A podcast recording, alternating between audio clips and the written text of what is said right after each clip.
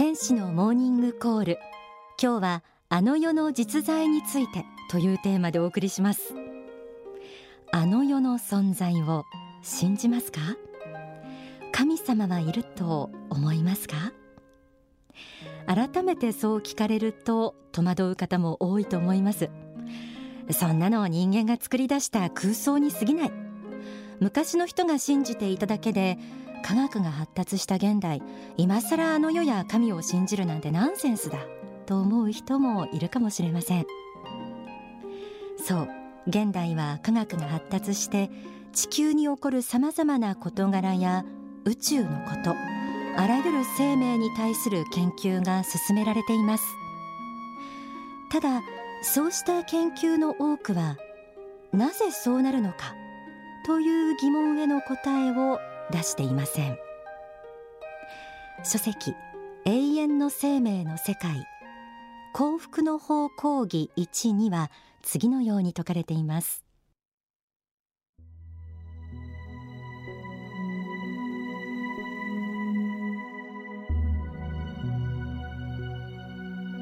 科学では生命の起源をたどって昔最初に小さなプランクトンや微生物が生まれそれから植物が生まれさらに動物が生まれた。それが生命の起源である。という言い方もしています。しかし近代の細菌等の研究によれば煮沸して消毒したフラスコの中からは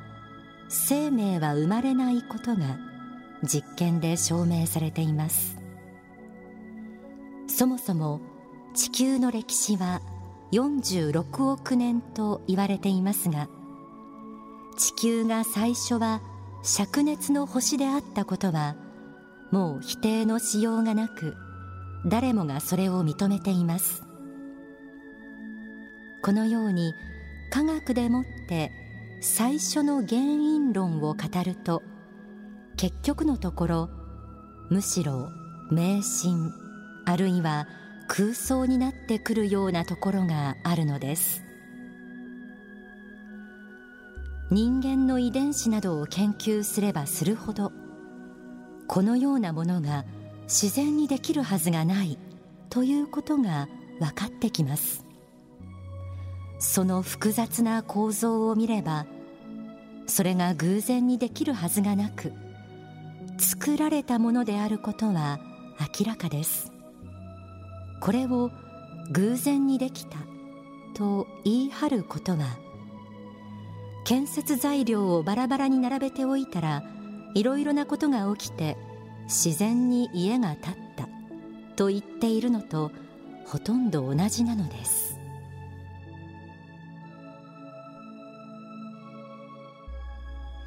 確かに科学は多くを解明しそれは私たちにいろいろなことを教えてくれています。宇宙の成り立ちや地球という星のこれまでの歴史そして生命がどのように誕生したか科学が発達したからこそわかるようになりました。でも科学によって何もかもが明らかになったわけでもありません。なぜ宇宙ができたのかなぜ地球ができたのか。なぜ生命が誕生し人類が生まれたのか。こうした問いに科学は答えることはできません。唯物論的に科学を捉える人はそれをすべて偶然として捉えます。でもすべてを偶然で片付けてしまうのではなく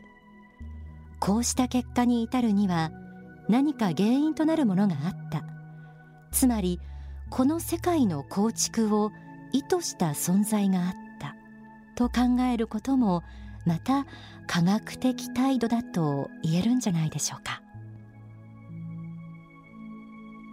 宗教ではこの第一の原因となる存在のことを神と呼んだり仏と呼んだりしています。こうした神仏の実在について書籍信仰のすすめには次のように説かれています。。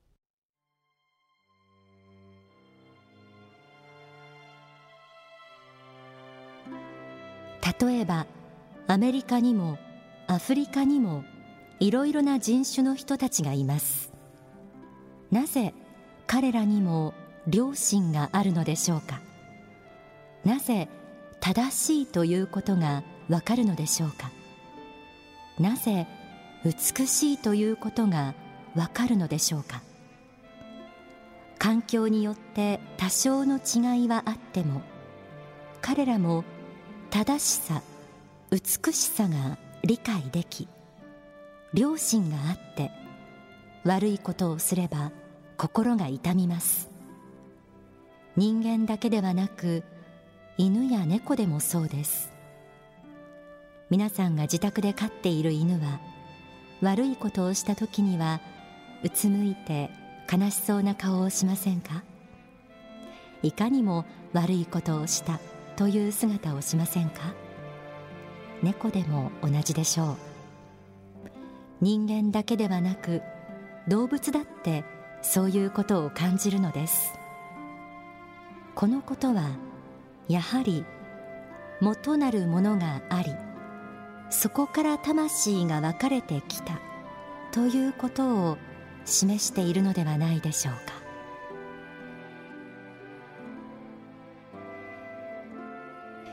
私たちは誰から教わるわけでもなく悪いことをすると心が痛み反対にいいことをすると心があったかくなったりしますよね。これを本能として考える人もいるかもしれません。ですがどの生命にも例外なくこの気持ちが宿っているということは考えてみれば不思議なことです。どれだけ時代が変わっても良いこと悪いことを感じ取る心は変わらない。えこのこと自体が神仏の存在を暗に示しているとも考えられそうです。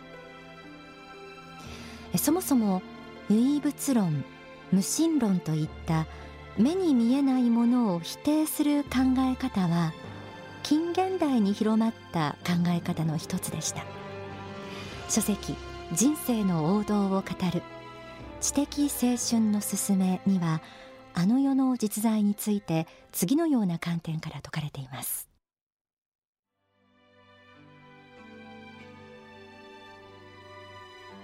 過去あの世がないということは本格的に証明できていないのです。その逆にあの世の世界があるということを証明するために努力してきた方々は過去の歴史を紐解いてみるといくらでもいるのです。単に自分が言ったことがないから信じられないということだけではないことの証明にはなりませんね。例えば外国に行ったことがない人は大勢いますよ。でも外国がないことにはならないでしょう。アメリカという国がある。アメリカに留学しました。アメリカで働きました。という人が帰ってくる。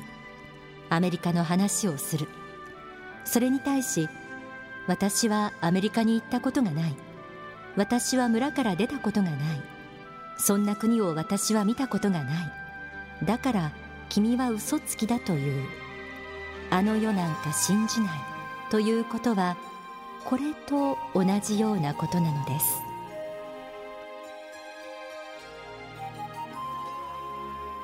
あの世があるなんて誰も証明できてないじゃないか。と思う人もいるかもしれません。ですが過去数多くの宗教家たちはあの世の実在についてさまざまな角度から説き続けてきました。目には見えないからという理由だけであの世はないことを証明できた人はいません。ですからあの世がないと断言できる根拠もあやふやなはずなんです。あの世なんてない。神様なんていない。と思ったら悪いこともいっぱいできるし自分だけに都合のいい生き方もできます。でもあの世はあります。神様はいます。このことを私たち人間が忘れないように神様はいつの時代にもそのヒントを地上に投げかけているんです。書籍宗教選択の時代にはこのようにあります。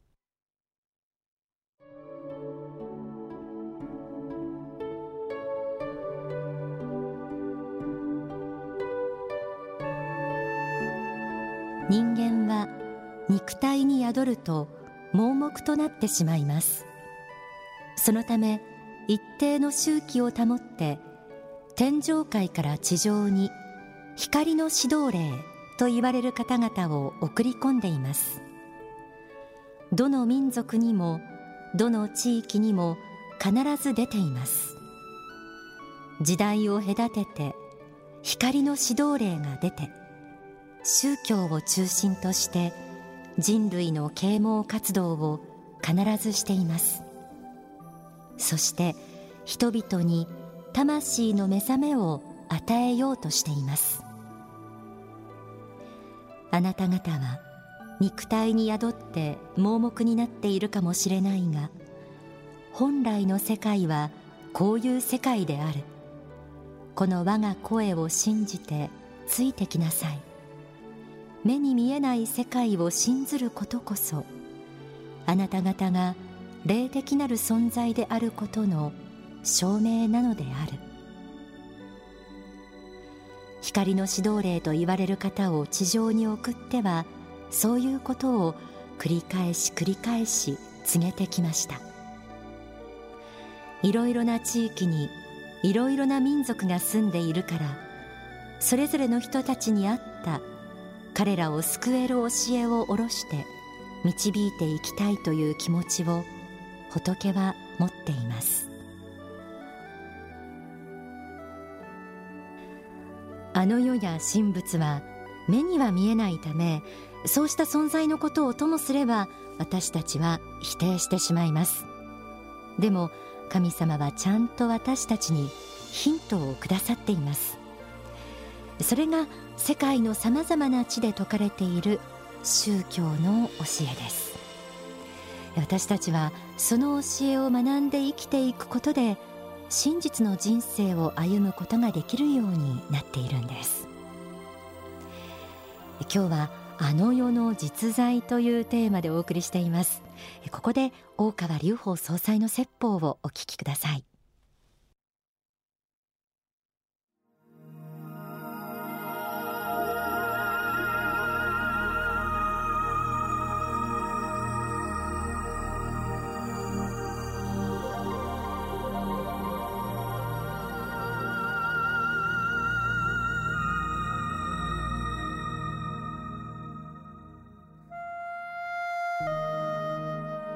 皆さんに知っていただきたいことはですね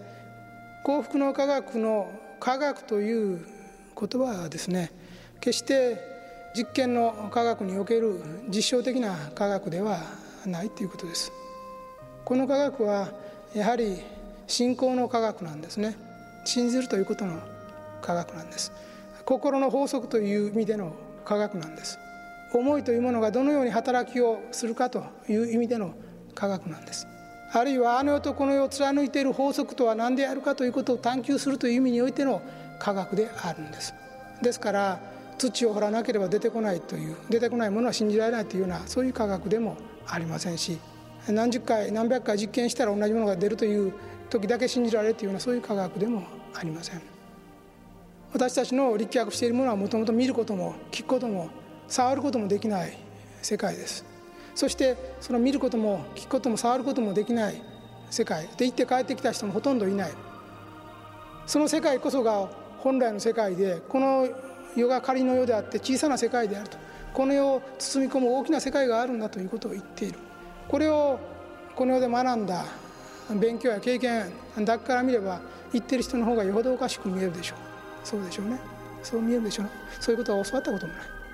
ね、そんなことを信じるよりはですね人類はわずか数千年前ぐらいから急に発達したように信じた方が楽なぜか偶然タンパク質の塊ができて動き始めてなぜかそれが合体して大きくなってなぜかそれがトカゲになったりですねカエルになったり鳥になったり蝶々になったり昆虫になったりですねなぜか哺乳類になってクジラになって人間になって出てくるとそういうことを信じられるということでごまかせる人生の方がある意味では楽かもしれませんね。それも巨大な世界観から見たら信じがたいことではあるんですけどもそれを信じられる方々も現代には数多くいらっしゃるんですねだから実際はほとんど調べることもできないのに計算の上でそうなるとかですね証拠の上からそうなるとか、まあ、言っているだけのことでしょうね。いくらビッグバンが計算上このぐらいに起きてと言ってもなぜそれが無から無が転じたのかなんていうようなことはですねいくら物理学もひねくり回してももう不可能な話なんです。それから先は信仰の世界なんです。もう神仏の世界なんですね。で動物の体が変化したっていうことはそれは環境によってあり得ることでしょうけれどもそもそもですね材料をばらまいといたら偶然に建物が出来上がるようなことはこの世ではありえないことですよ。それは家を建てた人なら分かるでしょう。ね。コンクリートセメント水、ね、砂利それからレンガ鉄筋それをバラッと広場に置いといたらどうですか？100年か1000年したら家が建ちますか？そんなことはないでしょう。建てるには必ず建てようと思う人の設計図があってそれを建てる人の努力がいるでしょなしで建つわけがありませんね。ですからそれは意図した人がいたということ思いがあったということですね。それを作ろうとする努力があったということですね、まあ、それ以外にはないんです。だから科学という名においても信仰を否定する科学とそれをこの世的なるものを乗り越えようとするもう一つ大きな霊界の科学とがあるんだということは知っておいていただきたいと思います。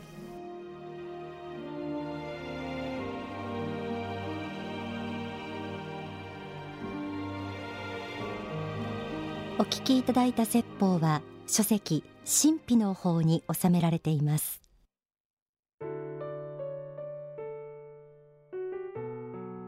目に見えないものを信じて仰ぎ見る。この信仰という本能が人間に与えられたものである。とも幸福の科学では教えられています。科学が発達した現代においてそういう世界を信じることができることこそ崇高な姿だなと私は思うんですよね。その一方で目に見えないものを信じるということは未来に希望を持つそんなこととも似てるなと個人的にいつも感じるんです。どちらも素敵なことだと思いませんか？ですからこの信仰という行為あるいは未来に希望を持って、えー、例えば努力するとか人を励ますっていうこの人間本来の本能やはり少しは信じてみても損はないんじゃないかなと思います。